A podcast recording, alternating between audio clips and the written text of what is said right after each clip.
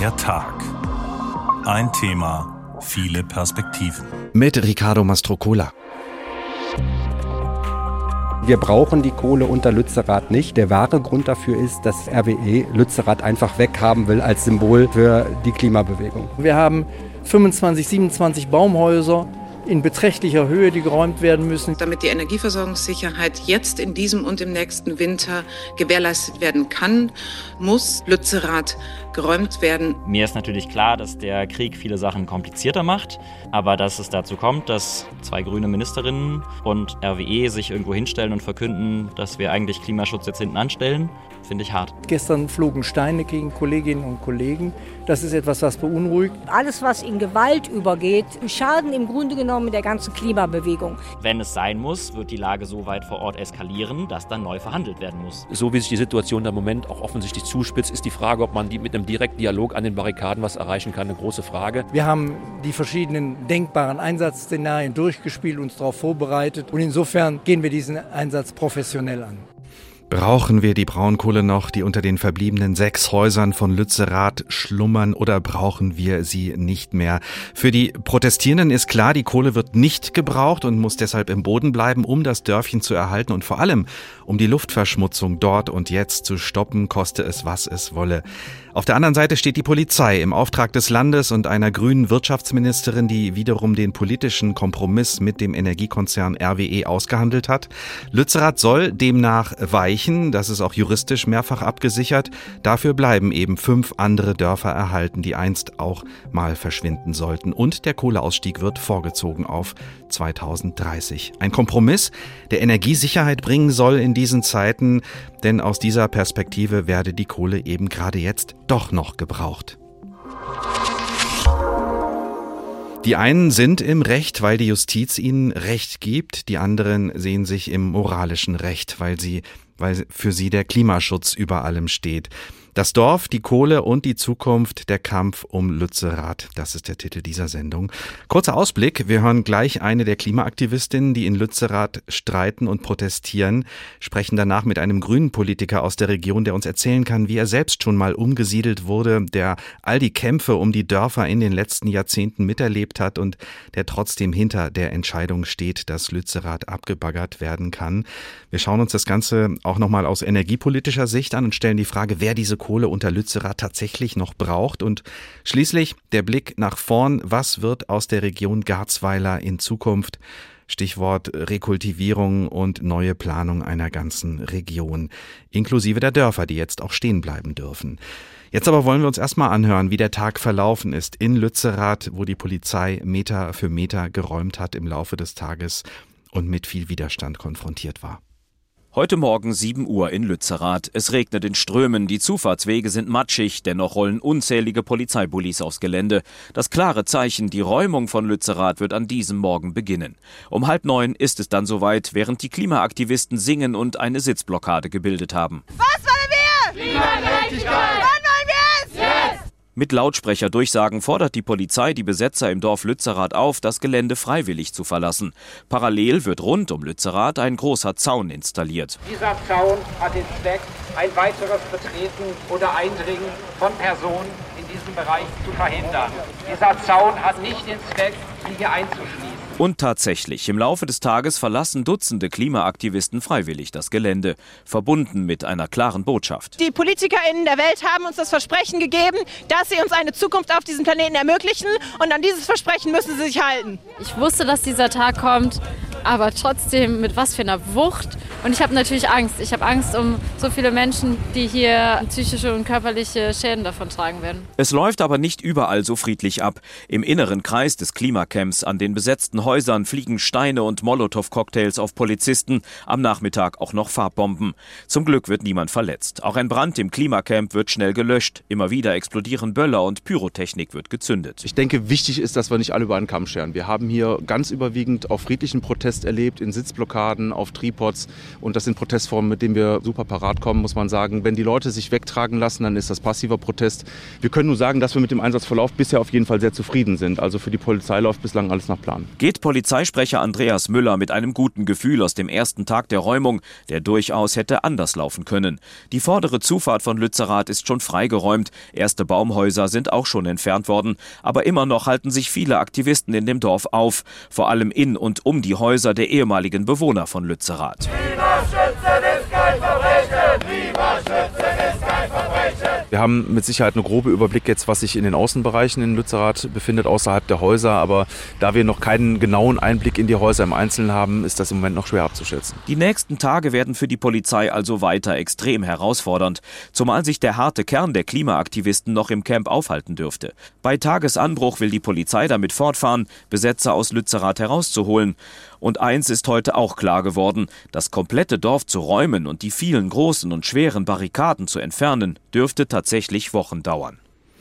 Marc Eschweiler mit seinem Bericht über die Räumung von Lützerath. Auf dem Gelände befinden sich noch viele Demonstrierende, unter anderem auch Sascha Lorenz, die eigentlich anders heißt, aber nicht mit ihrem richtigen Namen in der Öffentlichkeit genannt werden will. Ich habe am späten Nachmittag mit ihr gesprochen, nachdem sie sich einen ruhigen Ort zwischen den Häusern gesucht hat und gefragt, wie sie den Tag heute erlebt hat. Ja, also das war auf jeden Fall ein stressiger Tag bisher. Wir haben ein sehr eskalatives Vorgehen der Polizei, besonders am Anfang erlebt, wo es ähm, auch zu Verletzungen auf Seiten der Aktivistinnen kam. Teilweise wurden Aktivistinnen geschlagen von der Polizei. Es wurde sehr äh, rücksichtslos vorgegangen. Gerade ist die Lage etwas beruhigter. Was heißt das? Die Lage ist beruhigter. Räumt die Polizei weiter? Auch in den Nachmittagsstunden wird da abgewartet. Was passiert da gerade? Genau, nee, es wird weiterhin geräumt. Aber die Aktivistinnen, die gerade vor Ort sind, weiterhin und die Strukturen und die Häuser besetzen, haben vor, hier zu bleiben, weil sie wissen, dass es äh, wichtig ist, dass an dieser Stelle hier das 1,5 Grad Ziel verteidigt wird und dass wir uns dagegen einsetzen, dass die Kohle unter Lützerath verbrannt wird, was eine Katastrophe für das Klima wäre. Jetzt steht Ihnen ja das Gesetz im Weg. Die Polizei setzt ja das durch, was juristisch beschlossen wurde, darf bzw. muss räumen. Es gibt ja auch ein gerichtliches Betretungsverbot ähm, in Lützerath. Wie gehen Sie damit um? Also es wird sich hier auf veraltete Gesetze nach dem Bergbaurecht bezogen und diese stehen in keinem Verhältnis zu der Klimakrise, in der wir uns gerade befinden, die schon jetzt Dürren verursacht und Nöte auch in Deutschland und vor allen Dingen aber im globalen Süden, wo vor allen Dingen schwarze und indigene Communities seit Jahrzehnten dagegen kämpfen und immer noch am allermeisten darunter leiden wofür wir hier auch größtenteils verantwortlich sind. Ich würde trotzdem noch mal kurz äh, darauf zu sprechen kommen, äh, der Umgang und auch die Auseinandersetzung mit der Polizei. Es wurden ja auch aus ihren Reihen Steine geworfen, äh, Flaschen geworfen. Die Polizei sprach heute sogar von Molotow-Cocktails. Das ist ja hochgefährlich, äh, was da passiert. Ist das nötig? Äh, wie gehen Sie da auch untereinander mit den äh, Mitstreitenden um und müssen Sie das nicht unterbinden? Also was das in erster Linie gefährlich ist, ist, dass die Polizei und die Regierung durchsetzen wollen, dass dieser Ort hier abgebaggert wird. Und das, obwohl es völlig unverhältnismäßig ist, wenn man sich anschaut, in welch einer Krise wir heutzutage schon leben. Und dass wir das nicht einfach so hinnehmen können, ist für uns alle deutlich und deswegen sind wir hier. Warum ist gerade Lützerath für Ihren Protest so wichtig? Äh, wenn doch der Kompromiss lautet, Lützerath wird abgebaggert, dafür bleiben fünf andere Dörfer stehen und der Kohleausstieg wird sogar vorgezogen von 2038 auf 2030. Warum führen Sie trotzdem diesen Kampf? Weil der Vorzug des Kohleausstiegs nicht bedeutet, dass weniger Kohle verbrannt wird. Sie wird stattdessen einfach nur schneller verbrannt, was wieder einmal zeigt, dass der Profit von Konzernen über das Leben von Menschen gestellt wird. Und das können wir so nicht hinnehmen. Die Grünen, äh, Frau Lorenz, sind ja gleichzeitig die Partei, die in den vergangenen Jahren den Klimaschutz und die Energiewende äh, überall im Land durchaus vorangetrieben haben, aber natürlich auch Kompromisse schließen mussten und, und müssen in den Regierungen. Warum richtet sich Ihre Kritik oder auch Ihre Wut so sehr auch gegen die, die äh, vielleicht im Prinzip auf Ihrer Seite stehen? Wir haben in den letzten Monaten, denke ich, gesehen, dass auch die Parteien, die sich vermeintlich das Ziel der Klimagerechtigkeit auf die Fahnen geschrieben haben, nicht in der Lage sind, ein Programm vorzulegen, was auch das 1,5 Grad Ziel einhält. Wir sind schon jetzt bei 1,2 Grad und sehen, was für katastrophale Auswirkungen das auf die Menschheit und auf die ganze Erde hat. Und deswegen sind wir überzeugt, dass wir den Wandel selbst in die Hand nehmen müssen, denn wir brauchen eine Abwendung von unserem kapitalistischen System, wir brauchen einen Systemwandel und das kann nur passieren, wenn wir uns da selbstständig für einsetzen. Wie wird äh, der Tag jetzt für Sie weitergehen? Was glauben Sie, wird in den nächsten Stunden passieren? Ähm, wir gehen davon aus, dass die Polizei weiter räumen wird. Was passiert, wenn es dunkel wird, können wir noch nicht einschätzen. Wir wissen, dass wir sehr viel Unterstützung haben im Ausweichcamp und aus der ganzen Welt erreichen uns Unterstützungsnachrichten. Und auch jetzt sind wir noch viele Menschen, die sich ihrer Verantwortung gegenüber des Klimas und dieser Welt und der Menschheit bewusst sind und die deswegen hier ausharren werden, solange es irgendwie möglich ist. Wie viele sind denn noch da und wie viele haben denn aus ihren Reihen äh, den Ort schon verlassen? Zurzeit sind noch mehrere hundert AktivistInnen vor Ort und diejenigen vor allen Dingen, die am Boden Widerstand geleistet haben in Blockaden, wurden zu großen Teilen von der Polizei geräumt oder hinaus begleitet. Aber dennoch sind die ganzen Strukturen, die ganzen Baumhäuser, die Häuser sind noch besetzt und damit sind wir noch eine große Anzahl an Menschen, die hier bleiben. Sie wollen ja auch Alternativen aufzeigen, wie man äh, leben kann, wie man solidarisch, nachhaltig miteinander leben kann. Geht das jetzt nicht alles auch unter durch die Bilder, die im Moment entstehen? Ich denke, wir alle sind uns bewusst, was in den letzten Jahren hier aufgebaut wurde, dass das eine Möglichkeit war zu zeigen, wie man anders als in dem kapitalistischen System miteinander umgehen kann, wie wir solidarisch miteinander sein können und wie auch eine Zukunft aussehen könnte, was den Umgang der Menschen untereinander angeht. Und diese Bilder sind für uns alle hier. Das heißt, das, was wir geschaffen haben und auch was darüber berichtet wurde, ist größer als was jetzt durch die Räumung zerstört werden kann. Was machen Sie, äh, wenn Sie nicht gerade in Lützerath sind und für den Klimaschutz eintreten? Ich habe bis vor kurzem studiert und arbeite jetzt im migrationspolitischen Kontext, weil auch das ja zusammenhängt im Endeffekt mit der Klimakrise. Und dahin werde ich auch zurückkehren und weiterhin natürlich klimapolitisch aktiv sein. Frau Lorenz, bleiben Sie gesund und passen Sie auf sich auf. Vielen Dank, das wünsche ich Ihnen auch. Sascha Lorenz, 25 Jahre alt, von der Initiative Lützerath lebt, bleibt also dort und wartet auf den nächsten Räumungseinsatz der Polizei. Am Morgen soll es weitergehen.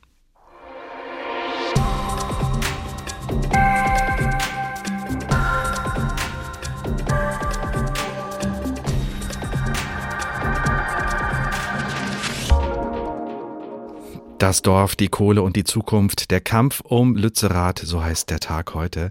Und was dort in Lützerath passiert, das könnte ein Präzedenzfall werden für eine wichtige Frage. So hat das zumindest der Klimaforscher Niklas Höhne gesagt vom New Climate Institute in Köln.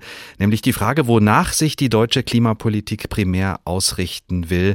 Eher nach den Interessen und Nöten der Wirtschaft oder ganz klar und konsequent nach den Erkenntnissen der Klimaforschung. Wir schauen uns das nochmal aus größerer Perspektive an und wollen wissen, was spricht eigentlich noch für und was gegen den Abbau von Braunkohle. Braunkohle abbauen. Das hat in Deutschland Tradition. Die Wurzeln reichen mindestens bis ins Jahr 1698 zurück und womöglich auch noch weiter in die Vergangenheit. Seit Jahrhunderten also haben wir uns an Braunkohle gewöhnt. Braunkohle ist der einzige fossile Energieträger, der bei uns in Deutschland vorkommt. In deutschen Böden liegt die drittgrößte wirtschaftlich förderfähige Braunkohlereserve der Welt, nach Russland und Australien. Sie könnte bei konstanter Förderung vor allem unseren Strombedarf noch für fast 200 Jahre sichern. Kein Wunder, dass Braunkohle durchaus noch als unverzichtbarer Bestandteil einer sicheren und preiswerten Stromerzeugung gilt, so der Bundesverband Braunkohle. Das Objekt seiner Zuneigung liefert rund 20 Prozent der deutschen Stromversorgung. Es gilt als sicher verfügbar und ist importunabhängig. Vor diesem Hintergrund entstand in Deutschland eine beachtliche Braunkohleindustrie mit rund 54.000 Stellen. Doch vor dem Hintergrund der Klimaforschung sollte es so nicht weitergehen, denn Braunkohle hat auch eine dunkle Seite. Vor allem ist Braunkohle besonders klimaschädlich. Pro erzeugte Kilowattstunde wird bei der Braunkohleverbrennung mehr Kohlendioxid frei als bei jedem anderen Energieträger. Drei bis viermal so hoch seien die CO2-Emissionen eines Braunkohlekraftwerks im Vergleich zu einem modernen Gaskraftwerk. Deutschland gilt dabei auch als der Weltmeister der Braunkohleverbrennung, wieder vor China und vor Russland. Beim Verbrennen gelangen neben CO2 auch Schadstoffe in die Luft, Stickoxide, Schwefeldioxid, Feinstaub, Quecksilber. Das kann die Atemwege schädigen oder zu Herz-Kreislauf-Erkrankungen führen. Hinzu kommt, dass der Braunkohletagebau massiv Landschaften und Ortschaften zerstört. Ihm fielen etwa vor Lützerath schon über 300 andere Ortschaften zum Opfer. Und ganz so billig, wie oft gesagt, ist die Braunkohle auch nicht, so die Umweltstiftung WWF. Allein die öffentlichen Förderungen reichten bis in den dreistelligen Milliarden Euro Bereich, Folgekosten etwa nicht mitgerechnet. Die Bilanz, der Braunkohlesektor ist ein wichtiger Arbeitgeber und er kann uns zum Beispiel dabei helfen, die Auswirkungen der Energiekrise abzupuffern. Dafür sollen ja fünf Braunkohlekraftwerke länger am Netz bleiben. Hier Alternativen zu schaffen, würde zumindest kurzfristige Kraftanstrengungen bedeuten. Dafür allerdings sind die Schäden langfristig, wenn man das nicht zumindest versucht. Die wichtigsten Fakten zur Braunkohleförderung in Deutschland. Stefan Hübner aus unserer Wissenschaftsredaktion hat sie für uns nochmal zusammengetragen.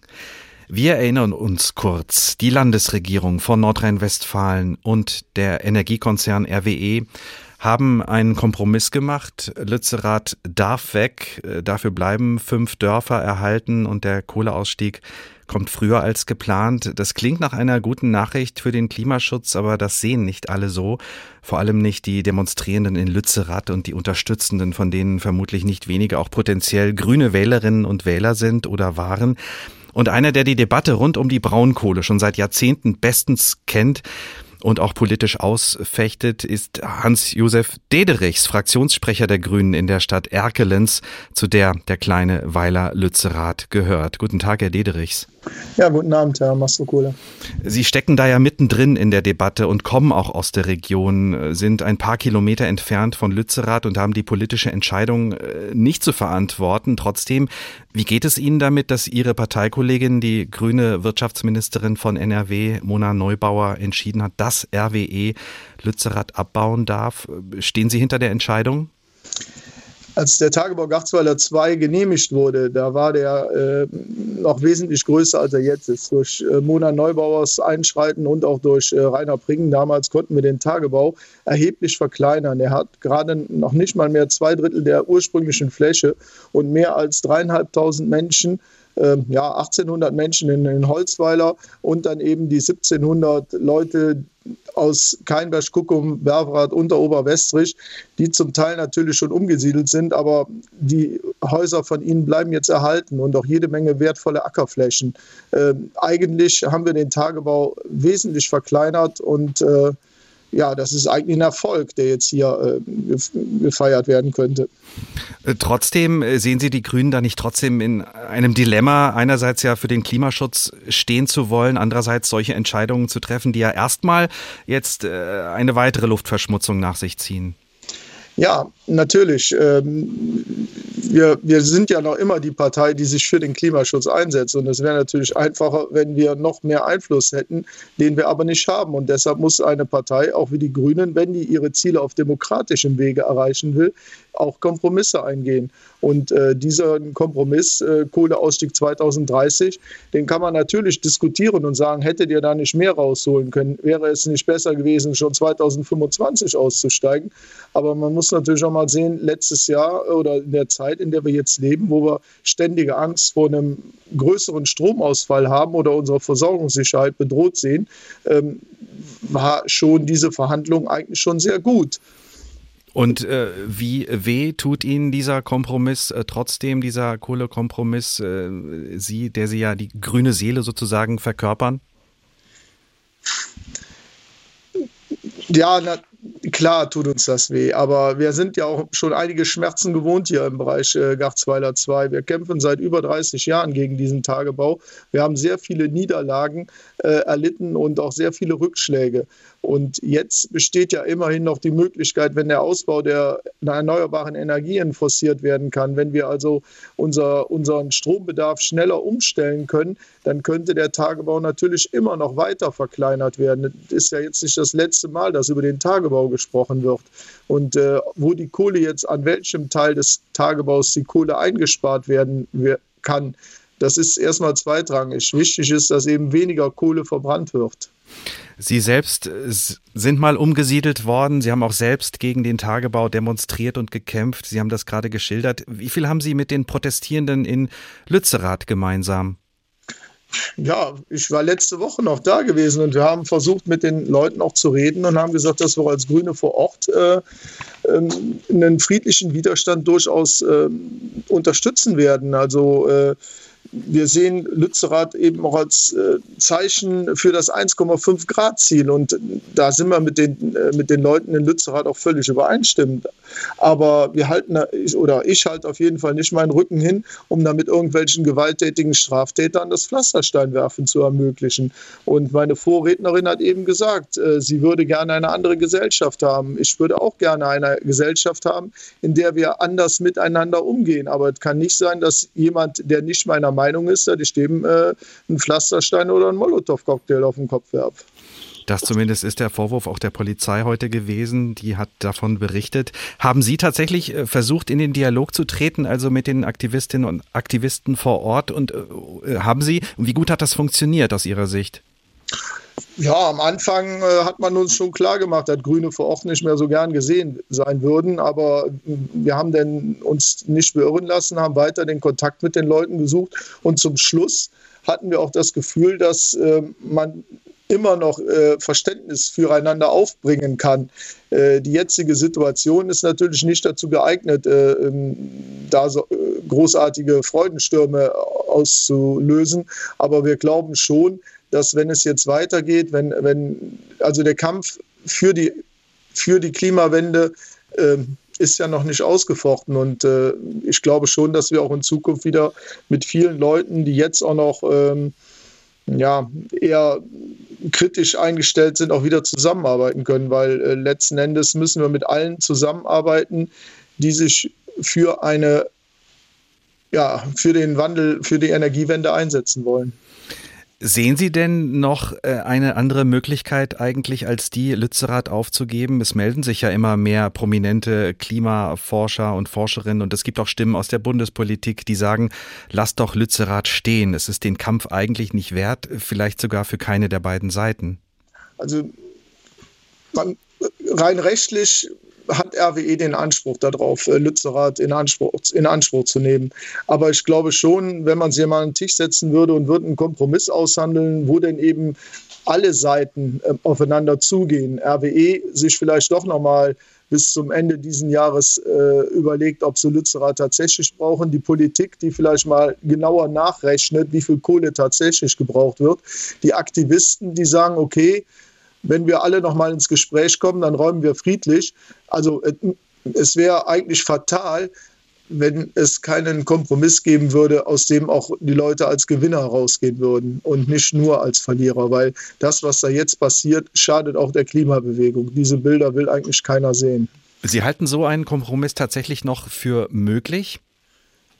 Ich bin Stadtrat in Erkelen, seiner Kleinstadt. Ich werde ihn nicht äh, anstoßen können, aber äh, wenn ich glaube, dass auch in Düsseldorf und auch äh, bei RWE, ähm, dass auch da Leute sind, die in der Lage sind, äh, Kompromisse auszudenken und äh, so abwegig und so von der Welt weg ist ja dieser Vorschlag nicht. Ich könnte mir schon vorstellen, dass ähm, man da auch auf die Ideen kommen könnte. Gut, aber die Räumung läuft ja schon.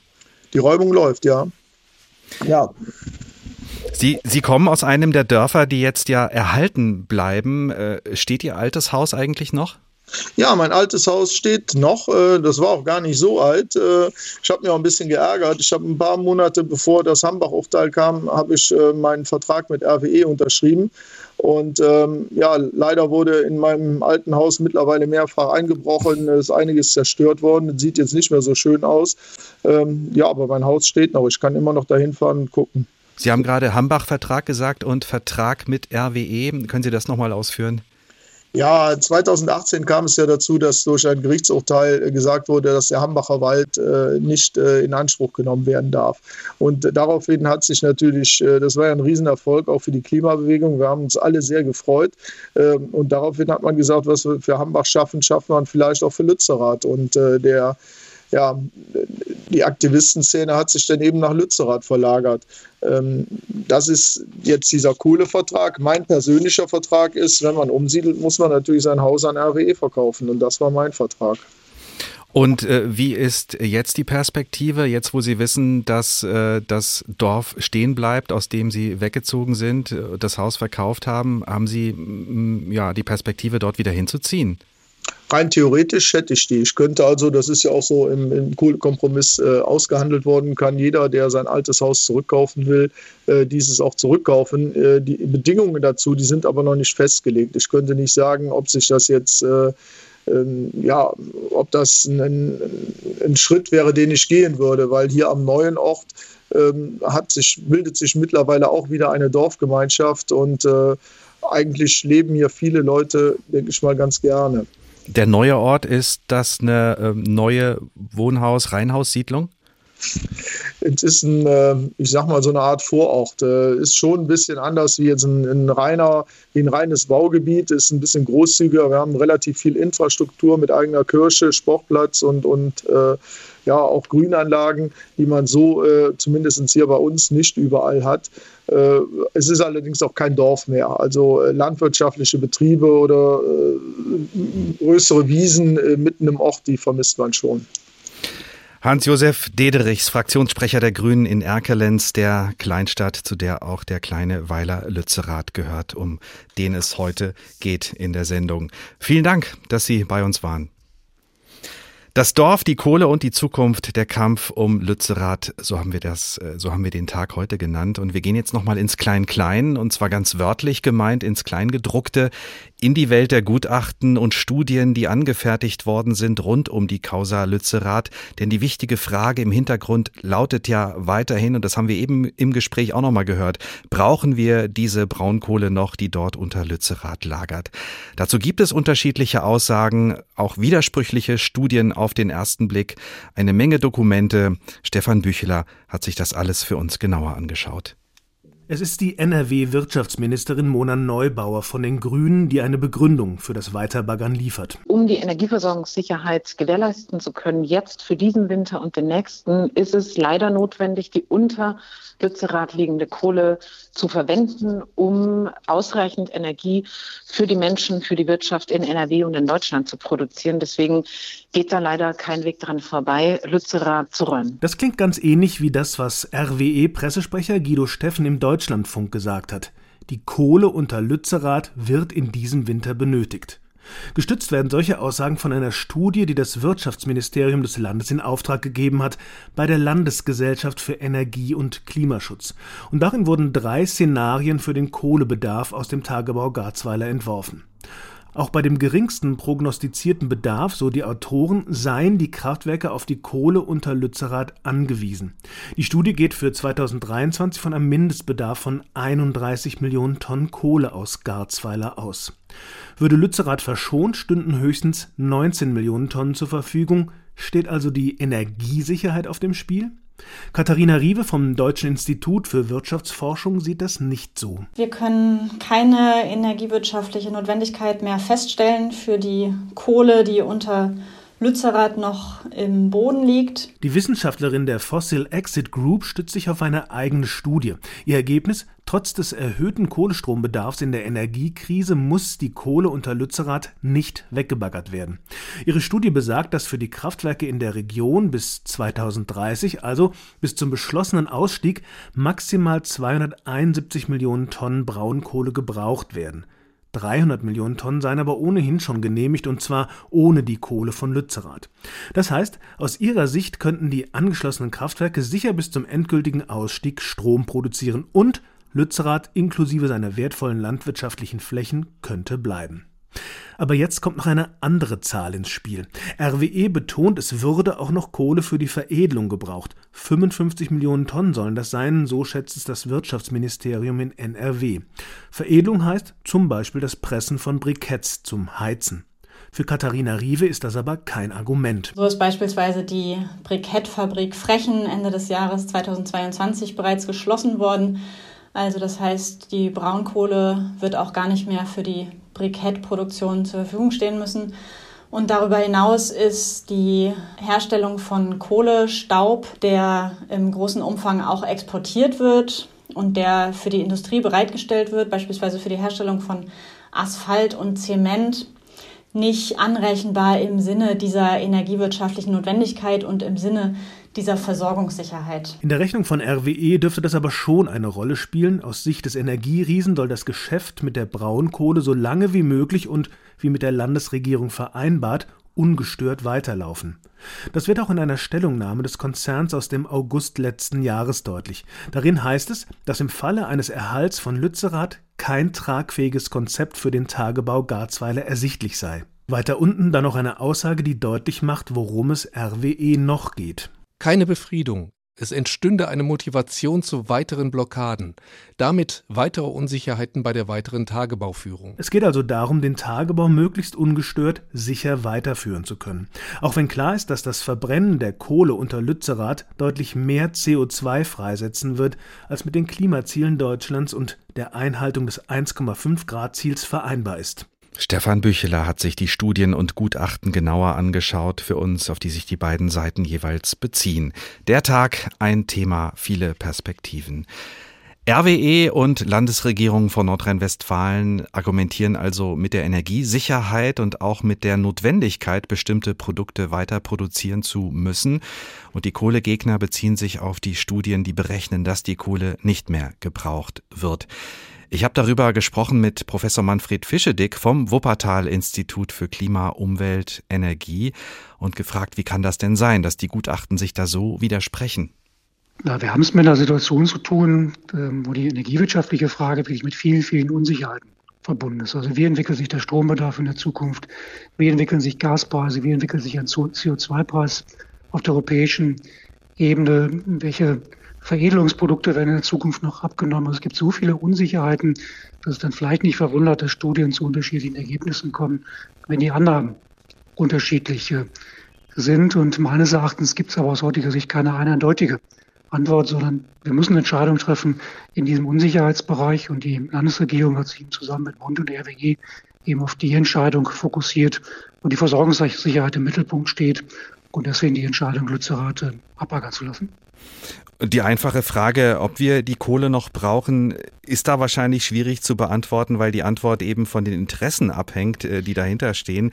Aber ich stelle sie trotzdem noch mal äh, so klar. Braucht Deutschland aus Ihrer Sicht die Kohle aus Garzweiler oder braucht vor allem RWE die Kohle? Wir brauchen zunächst mal jetzt aufgrund der Gaspreiskrise und der Gasversorgungskrise, in der wir drinstecken, kurzfristig mehr Kohle für dieses, fürs nächste. Ja, und deswegen eben auch die Inbetriebnahme wieder von zwei Kohlekraftwerken, die eigentlich Ende des letzten Jahres hätten abgeschaltet werden sollen. Ich glaube, das ist etwas, was relativ unstrittig ist, dass wir das brauchen. Brauchen wir jetzt die Kohle unter Lützerath? Das ist meines Erachtens nicht ausschließlich eine energiewirtschaftliche Frage. Die kann man unterschiedlich beurteilen. So, das hat auch was zu tun mit Tagebauplanung, mit potenziellen Insellagen von Lützerath, die entstehen könnten, aber auch mit Abraum, der gebraucht wird zum Verfüllen des benachbarten Tagebaus Garzweiler 1. Da kann kein Restsee aus technischen Gründen entstehen, weil er dann sauer werden würde. Man braucht Abraum für das, das Sichern der Tagebaukanten. Also es gibt neben der energiewirtschaftlichen Frage eine ganze Reihe von anderen Argumenten, die dafür sprechen, dass tatsächlich Lützerath nicht gehalten werden kann. Im Übrigen zugunsten von fünf Dörfern, die dann aber erhalten werden. Also insofern ist es vielleicht auch ein Stückchen weit eine Entscheidung zwischen Pest und Cholera gewesen und Entscheidung in diesem Fall zugunsten der fünf Dörfer und gegen Lützerath gefallen. Und ganz interessant, das haben wir im Bericht auch gehört, ähm, es wird Kohle offenbar auch gebraucht, zumindest aus Sicht der Industrie, für die Veredelung. Warum ist das denn so wichtig? Ja, nicht nur die Stromversorger, sondern auch die Industrie hat natürlich Kraftwerke, die sie zum Teil mit Kohle, genauer gesagt mit Braunkohlestaub betreibt. Und dieser Braunkohlestaub, der kommt eben auch aus dem rheinischen Revier. Dafür werden also eine ganze Reihe von Industriestromerzeugungsprozessen äh, betrieben, Prozesswärmeerzeugung, also Hochtemperaturwärme für die Industrie kommt aus solchen Anlagen und das sind durchaus signifikante Mengen, von denen wir da sprechen. Also die Größenordnung, die jetzt im Gutachten für die Landesregierung genannt worden ist, die sind 55 Millionen Tonnen bis zum Jahr 2030. Ob es die wirklich braucht oder ob es da auch in den nächsten Jahren wieder ähm, ähm, rückläufigen Trend geben wird. Das ist sicherlich auch mit Unsicherheiten behaftet. Aber wir reden über signifikante Mengen. Und wenn man die mal hinzunehmen würde zu den Alternativgutachten, die es gibt, dann sind die Unterschiede auch gar nicht mehr so, so riesengroß, sondern die werden dann deutlich kleiner. Und das ist genau der Punkt, mit dem wir leben müssen, dass wir dann am Ende in diesem Unsicherheitskontext Entscheidungen treffen müssen und das macht es eben nicht so leicht. Ja, die politischen Entscheidungen sind im Moment besonders schwierig zu treffen. Für die Demonstrierenden in Lützerath steht aber fest, der Kohleabbau rund um die Häuser von Lützerath und darunter, der wird entscheidend dafür sein, dass wir unsere selbstgesetzten Klimaziele in Deutschland verfehlen. Ist das denn wirklich so? Ja, zunächst mal ist natürlich Lützerath und der, der Kohlebergbau ist ein Symbol für die Energiewirtschaft von gestern. Das ist sicherlich so. Und Kohle ist natürlich der Energieträger mit den höchsten CO2-Emissionen. Und deswegen ist natürlich völlig verständlich, dass man äh, aus einem solchen Braunkohletagebau dann eine Art von Symbolik auch macht für Klimaschutzziele. Auf der anderen Seite muss man, glaube ich, eindeutig sagen, das 1,5 Grad Celsius Ziel, das wird jetzt nicht an Lützerath scheitern, sondern da müssen wir ganz andere Akzente setzen. Da geht es äh, vor allen Dingen darum, dass wir schneller werden müssen, was den Ausbau erneuerbarer Energien anbelangt. Es war drastisch schneller werden müssen. Es geht um eine Energieeffizienzoffensive. Es geht um die Einführung einer Wasserstoffwirtschaft. Es geht um eine Mobilitätswende, Sanierung im Gebäudebereich. Das sind die zentralen Punkte, an die wir jetzt ran müssen, wo wir besser, wo wir schneller werden müssen. Daran wird sich das 1,5 Grad Celsius Ziel entscheiden und nicht ausschließlich eine Frage Lützerath, ja oder nein. Und ich höre heraus, da sind noch einige Hürden, die überwunden werden müssen, um den Ausbau der Erneuerbaren zu beschleunigen. Wie groß sind diese Hürden und wo hängen wir denn gerade aus Ihrer Sicht ganz besonders hinterher? Ja, man muss, glaube ich, ehrlich sagen, dass wir in den letzten zehn Jahren einfach zu wenig Tempo gemacht haben. Da müssen sich die vergangenen Bundesregierungen äh, an die Nase fassen, dass eigentlich das, was man hätte tun können, was den Ausbau erneuerbarer Energien anbelangt, nicht getan worden ist, sondern die Zuberaten waren viel zu gering. Die Planungs- und Genehmigungszeiten, die wir haben, sind viel, viel zu lang. Die brauchen heute für die Genehmigung eines Windparks äh, sechs bis oder Genehmigung und äh, Errichtung eines Windparks äh, sechs bis sieben Jahre. Das ist nicht das Tempo, was wir brauchen, sondern müssen wir eigentlich den Faktor drei bis fünf schneller werden. Und dafür muss man schauen, wo kann man mit weniger Bürokratie in die Umsetzung gehen, wo kann man auch Genehmigungsbehörden stärker mit Kapazitäten auslasten, sodass sie auch tatsächlich genehmigen können. Da fehlen einfach Menschen, die es tun können. Wir müssen sicherlich die juristischen Verfahren nochmal entschlacken, dass man nicht fünf, sechs Instanzen durchgehen kann. Also da ist einiges zu tun. Aber, und das ist das Gute daran, ich glaube, Bundes- und Landesregierung haben erkannt, dass da der Hebel anzusetzen ist und haben einiges im letzten Jahr schon vorangebracht. Und jetzt wird sich das daran messen, ob die Ziele, die formuliert worden sind, tatsächlich auch von Bund und Land so in die Umsetzung gehen. Wie schnell werden wir denn auf Kohle tatsächlich verzichten können? Bis 2030 soll ja jetzt spätestens Schluss sein. Geht der Ausbau der Erneuerbaren denn schnell genug, um das auszugleichen?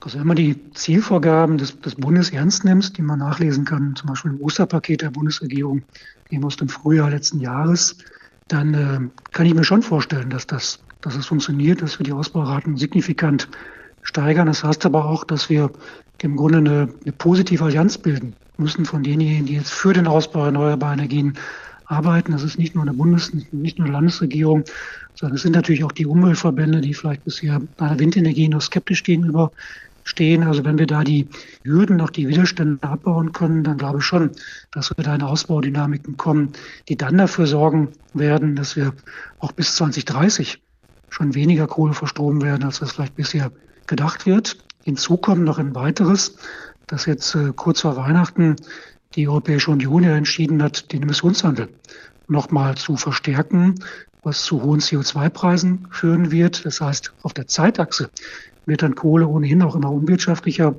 werden, sodass äh, mittelfristig wir sicherlich eine Energieversorgung ohne die Kohle haben werden. Und das ist das Jahr 2030, glaube ich, schon eines, was da gut gesetzt ist. Der Kohleausstieg ist beschlossen, ist verhältnismäßig einfach, wenn man das mittelfristig betrachtet. Aber der Umstieg ist offenbar das Problem und ist schwierig, das dann alles umzulenken in die Kraft für die Erneuerbaren.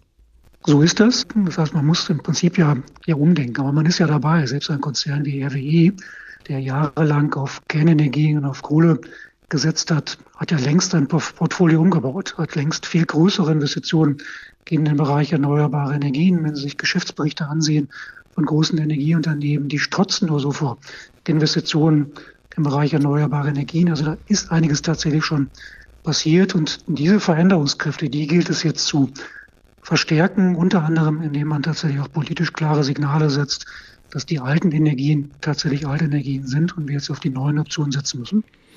Manfred Fischedick vom Wuppertal-Institut für Klima, Umwelt, Energie mit dem Blick über Lützerath hinaus und einer Einschätzung, wo wir uns gerade befinden in Sachen Energiewende.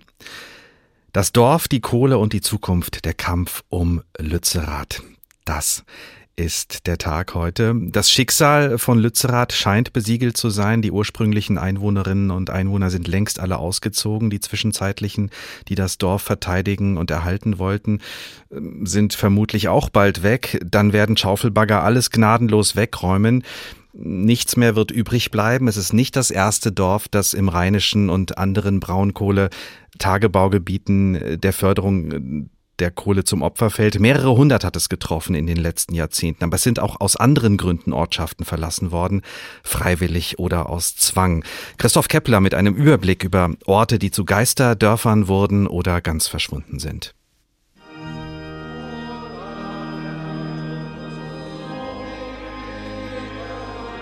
Die letzte Messe in der Kirche St. Lambertus, auch der Immerater Dom genannt, vor fast zehn Jahren.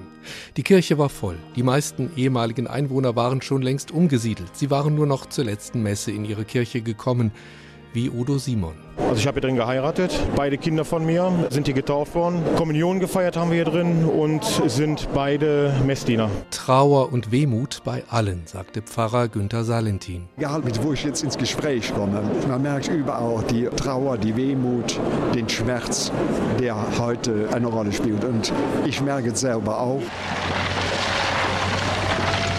Vor fünf Jahren dann wurde die Kirche abgerissen. Immerath wurde zum Geisterdorf. Die Braunkohle-Schaufelbagger zerfraßen den Ort. Wie über 300 andere Dörfer in den letzten 100 Jahren in Deutschland, in den Braunkohletagebaugebieten im Rheinland, in der Lausitz, im mitteldeutschen Braunkohlerevier bei Leipzig. Wie das Dorf Hornow in der Niederlausitz, das 2004 umgesiedelt und abgebaggert wurde. Dass Dörfer, Ortschaften, Siedlungen verlassen werden, dafür gibt es auch andere Gründe. Im späten Mittelalter zwischen 1300 und 1450 entstanden Wüstungen. Menschen verließen, etwa im Säulingswald in Osthessen, ihre Dörfer, als es plötzlich eine kleine Eiszeit gab und die nährstoffarmen Buntsandsteinböden nichts mehr hergaben, erklärte vor einigen Jahren der Heimatforscher Theodor Schwarz aus Herfa. Und da sind diese Dörfer zuerst verlassen worden. Und dann kam ja so um 1350 diese Pestzeit und da ist, sind diese Dörfer dann nicht wieder besiedelt worden. Oft sieht man nicht, dass hier vor Jahrhunderten überhaupt eine Siedlung gewesen war. In Nordhessen verschwand 1914 das Dorf Berich. Es wurde vom Wasser der neu gebauten Edertalsperre überflutet. Vorher waren die etwa 150 Einwohner umgesiedelt worden. Regelmäßig wird das Wasser abgelassen, dann taucht das Dorf wieder auf. Freiwillige errichten dann einige Mauern neu, erklärte Helge Franz vom Förderverein zum Erhalt Berichs vor einigen Jahren. Das Interessante ist daran, den Engeln mal zu zeigen, wo früher das Dorf war und dann vor allen Dingen jetzt durch diese Nachbauten der Häuser einfach den Engeln das nochmal zu sagen. Und dann wird Berich wieder überschwemmt. Bis zum nächsten Mal. Auch im Wasser der Okertalsperre im Harz oder des Möhnesees im Sauerland verschwanden Dörfer. Für die Wildtalsperre im Oberbergischen Land in NRW mussten Ende der 60er Jahre nach heftigem Widerstand der Einwohner elf Orte aufgegeben werden. Hunderte Dörfer in Ost- und Westdeutschland wurden entvölkert, weil sie zu Truppenübungsplätzen umgewandelt wurden. Zum Beispiel in Wildflecken in Bayern in der Rhön 1938. In der hessischen Rhön wurden dafür 18 Dörfer, in der bayerischen Rhön 12 Dörfer abgesiedelt. Manchmal konnten Bewohner zurückkehren, wie nach Dahlherder in der Rhön oder auch ins bayerische Dorf Bonnland bei Wildflecken. Da mussten sie aber 1964 wieder weg, weil jetzt die Bundeswehr dort scharf schießen wollte. Ab und an dürfen die Menschen ihr altes Dorf wieder besuchen. Ich komme jedes Jahr. Gefühl, freilich, das ist immer, hier haben wir gewohnt, meine Eltern haben da in dem Haus gewohnt. Und ich habe da oben, ganz oben links gewohnt. Sagte Willi Ortmann dem bayerischen Fernsehen. Er hatte das Dorf 1964 als letzter verlassen. Das Elternhaus besuchen, das ist bei den der Braunkohle zum Opfer gefallenen Dörfern nicht mehr möglich. Sie verschwanden nach dem Verlassen, Schicht um Schicht wurde dort die ganze Landschaft weggebaggert. Christoph Kepler über die verschwundenen Dörfer und Geisterdörfer, die es überall in Deutschland gibt. Und auch wenn sich das ziemlich düster anhört und die Menschen zunächst ihre Heimat verlieren, irgendwann sollen diese Gegenden wieder erblühen und rekultiviert und wieder nutzbar gemacht werden. Ja, und mit diesem Gedanken gehen wir ins letzte Gespräch zusammen mit Volker Mielchen vom Zweckverband Landfolge Garzweiler. Guten Tag. Ja, schönen guten Abend. Herr Mielchen, ich habe gerade vom Rekultivieren gesprochen. Sie können uns das äh, bestimmt viel besser erklären, was das eigentlich bedeutet, Rekultivieren einer solchen Landschaft. Ja, es ist so, dass man in Deutschland, wenn man Bergbau betreibt, rechtlich verpflichtet ist, dann auch wieder nutzbare Landschaften zu schaffen. Das ist im Gesetz so geregelt. Äh, bei Braunkohlentagebauen dauert das dann wirklich viele, viele Jahre. Also während vorne abgebaut wird, wird hinten wieder neue Landschaft gekippt. Und ähm, in der Regel sind die Nutzungen, die man dort dann wieder schafft, ähnlich denen, die vorher waren. Bei uns in Garzweiler ist das sehr viel Landwirtschaft. Wir haben hier sehr, sehr gute Böden und ähm, natürlich auch Bereiche für Natur und äh, andere Entwicklungen. Und ähm, ja, das ist also sozusagen ein fließender Prozess, der sich durch diese Landschaft bewegt, ähm, des Abbaus der, und der Neuschaffung von Landschaft. Das äh, ist ein System auch von den Massen, was zusammengehört. Und was man verstehen muss, äh, dass das eine Entscheidung ist, wenn das einmal getroffen wurde, die sich über ganz, ganz viele Jahre dann auswirkt. Also um das nochmal richtig zu verstehen, Sie haben ähm, wir haben auf der einen Seite eben die Schaufelradbagger, die abbaggern und äh, auf der anderen Seite von Garzweiler wird schon wieder äh, Landschaft aufgebaut. Genau, wir haben also jetzt im Bereich Garzweiler 1, das ist der angrenzende Tagebau im Osten, schon neue landwirtschaftliche Flächen, die auch wieder nutzbar sind. Die Böden sind dann nach einigen Jahren auch wieder fast in der gleichen Qualität wie vorher. Es sind Naturbereiche angelegt worden, es gibt Windparks und demnächst wird dort zum Beispiel auch das erste Gewerbegebiet auf diesen alten Böden errichtet. Was ist jetzt für die Gegend, über die wir heute sprechen, also den Tagebau Garzweiler 2 und die umgebenden Dörfer geplant, vor allem auch die, die äh, jetzt stehen bleiben können? Ja, erstmal ist es ja so, dass äh, für diejenigen Dörfer, die im Tagebauvorfeld liegen, denen sich der Tagebau nähert, über viele, viele Jahre ja die Entwicklung eigentlich stillsteht, weil man davon ausgehen muss, dass eventuell eine Umsiedlung kommt. Äh, das hat viele Dörfer hier wirklich über ähm, Jahrzehnte beeinträchtigt. Ähm, es wird auch noch eine Weile andauern. Ähm, Im dritten Umsiedlungsabschnitt, also diesen Dörfern, die jetzt erhalten werden, ist das natürlich noch extremer, weil man bis vor kurzem davon ausgegangen ist, dass äh, eine Abbaggerung stattfinden wird und die meisten Menschen gezwungen waren, sich zu entscheiden für eine Umsiedlung. Wir hatten das schon gehört. Und die Dörfer, in den Dörfern ist natürlich ähm, weitestgehend die Zeit stillstehen geblieben. Man hat also nicht mehr investiert, ähm, die Menschen privat nicht, aber auch die öffentliche Hand nicht. Die Vereine sind umgesiedelt, die Kirchen sind umgesiedelt.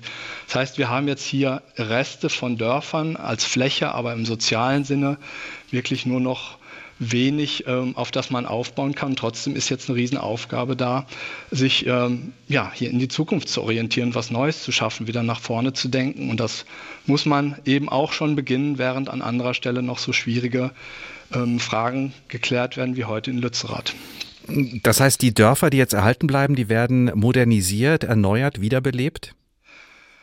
Ja, es wird jetzt in Kürze ein Prozess starten, in dem man mit Beteiligung der Bürger auch, auch derer, die in den Dörfern leben, aber auch anderer in der Stadt Erkelenz, äh, darüber nachdenkt, erstmal, was soll da werden. Es äh, ist eine ganz offene Fragestellung. Ähm, wir gehen davon aus, dass man dort wirklich in eine klimaneutrale Zukunft denkt, dass man diese Siedlung als Einheit sieht. Ähm, aber es ist natürlich zu klären, will man die alte Substanz erneuern, will man bestimmte Bereiche abreißen und neu bauen? Wie wird sich das Dorf dann auch zu diesem zukünftigen See entwickeln, der natürlich eine wunderbare Lage hat, aber erst in vielen Jahrzehnten dann wirklich da ist? Und das sind spannende Fragen, an die muss man sich jetzt Stück für Stück im in der Diskussion und auch in der Planung ranarbeiten. Ein sogenannter Bergbau-Folgesee habe ich in der Vorbereitung für die Sendung gelernt. Es gibt ja Gegenden, in denen ist man schon weiter, zum Beispiel ähm, die Seenplatte in der Lausitz in Ostdeutschland. Da gibt es ja schon richtige Urlaubsziele. Will man dahin? Ja, also das ist natürlich schöne Beispiele, was man ähm, dann langfristig machen kann. Ist vielleicht nochmal wichtig zu verstehen, dass so diese Seen eben zwangsläufig am Ende entstehen, weil Massen fehlen und weil ja der Tagebau ins Grundwasser eingegriffen hat. Und das Grundwasser kommt irgendwann wieder, man kann das beschleunigen. Also ähm, die Seen werden kommen. Und die Frage ist, was macht man daraus? Es ist eine Chance für die Region, ja. Äh, Wasser ist attraktiv, ähm, ist bieten eine Chance für die Menschen, für die Region, aber auch für Natur, beispielsweise für Artenschutz, Naturschutz. Und äh, man kann das im Osten an vielen Seen sehen, dass das durchaus auch gut klappt. Ähm, dort spielt der Tourismus, die Naherholung eine wichtige Rolle. Insgesamt sind das positive Elemente für eine Region. Es ist attraktiv, es verändert auch das Image einer Region. Eine Bergbauregion ist ja nach außen nicht unbedingt positiv bekannt, sondern eher mit Problemen behaftet. Und solche Seenlandschaften sind attraktiv. Man kann Menschen in die Region locken oder Menschen halten, äh, die sonst vielleicht auch woanders hingehen würden. Es ist also wirklich eine Chance auch für zukünftige Generationen. Nochmal ein ganz kurzer Blick auf Lützerath. Äh, welche Bedeutung hat der Streit für Sie eigentlich? Äh, am Ende sind es ja sechs Häuser, die man irgendwann vergessen wird, äh, wenn schöne neue Landschaften entstanden sind. Oder hängt für Sie doch mehr an Lützerath? Also erstmal ist es für uns die wir die kommunale Entwicklung ja hier in der, ähm, in dem, bei dem Thema vertreten, wichtig, dass wir irgendwann mal Klarheit darüber haben, wie der Tagebau zu Ende geführt werden soll, damit wir einfach auch planen können. Ähm, ständige Veränderung, Unsicherheit macht das fast unmöglich. Deshalb sind wir erstmal froh, wenn man sich jetzt einigt. Ähm, das Thema Lützerath ist natürlich ein ganz schwieriger Punkt. Ähm, wir haben es heute in der Sendung gehört. Es ist ein Kompromiss, den man so oder so bewerten kann. Mir wäre es wichtig, äh, jetzt mal vorausgesetzt, es läuft so ab, wie sich das heute äh, zeigt, dass Lützerath abgebaggert wird, dass man dann auch nochmal diese Vergangenheit angemessen aufarbeitet und auch erhält, ähm, dass man späteren Menschen auch nochmal erklären kann, warum hat man sich dazu irgendwann entschieden, was waren da die Gründe für und wider. Äh, bald wird das alles irgendwo Geschichte sein in Deutschland mit dem Kohleabbau, aber es war eine ganz, ganz prägende Zeit für die Region, aber auch für Deutschland insgesamt. Und wir machen uns jetzt aber auch in eine neue Zukunft auf. Das wäre, denke ich, die Botschaft. Volker Milchen, Geschäftsführer des Zweckverbandes Landfolge Garzweiler. Vielen Dank für diesen Blick in die Zukunft der Braunkohleregion Garzweiler. Das Dorf, die Kohle und die Zukunft, der Kampf um Lützerath, das ist der Titel dieser Sendung und dieser Kampf geht erstmal weiter. Die Demonstrierenden vor Ort wollen sich der Räumung auch in den nächsten Tagen entgegenstellen und es den Polizeikräften weiterhin schwer machen, die Häuser zu räumen. Das Recht hat der Energiekonzern RWE auf seiner Seite und auch die Rechtsprechung. Ob es vernünftig ist und politisch klug, diesen Ort Lützerath abzureißen, um dort noch Kohle zu gewinnen, das bleibt eine umstrittene Frage. Das war der Tag und auch diesen können Sie natürlich nachhören in der ARD Audiothek unter der Rubrik Politik und Hintergrund oder auf den anderen bekannten Podcast-Plattformen. Und wenn Sie schon vorher über unsere Themen Bescheid wissen wollen und uns wichtige Fragen für die nächste Sendung zum Beispiel oder generell Anregungen mitgeben wollen, sehr gerne einfach unseren Newsletter bestellen auf hr2.de oder hrinforadio.de. Mein Name ist Ricardo Mastrocola. Ich wünsche Ihnen noch einen schönen Tag.